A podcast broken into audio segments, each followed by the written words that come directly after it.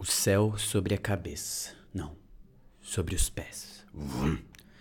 Que está em cima, que está embaixo, na imensidão do universo. Universo imenso. Cheio. Vazio. Antes e agora segue crescente a entropia da coisa toda. Paradoxalmente, a desordem na ordem, a ordem na desordem, tudo abarcado no zero. Diante do nada que contempla todas as coisas, penso: há tanta força bruta na construção desse agora. São dias e dias de negação, de rigidez, longos anos de repressão e solidão, impedidos de sentir o mundo.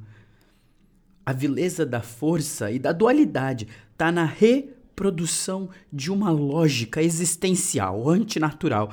É do ser, sentir. Existir é sentir. O que vive, sente. Logo, o sujeito reprimido não vive o que sente. Uma vida partida, de emoções contidas. Quem quer chorar e ser fraco? A quem não chora, só lhe resta o afogamento lento das suas próprias águas. O eu. E eu instintivamente se move para a criação de uma outra percepção de realidade.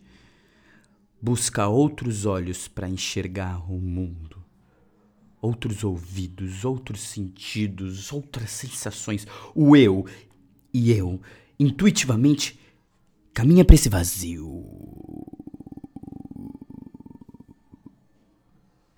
Para desconstrução do sentido. Lá, emerso no nada.